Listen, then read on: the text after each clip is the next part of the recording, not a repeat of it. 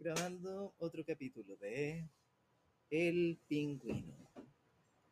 Patrocinados por Omeprazol. Para la guatita no hay dolor. Cactus. El San Pedro. No lo tenga cerca de la reja o se lo roban. En el capítulo de hoy, quiero que conozcan a un invitado muy especial. Se llama Sebastián Vallejo. Hola, Sebastián. Hola. Hola, Julio.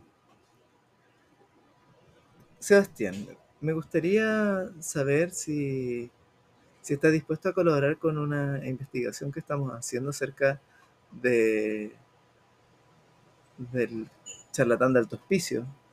Este tipo que, que mataba mujeres y se las violaba. Ah, usted se refiere al, al chacal, al chacal del alto hospicio. Sí, sí, ese.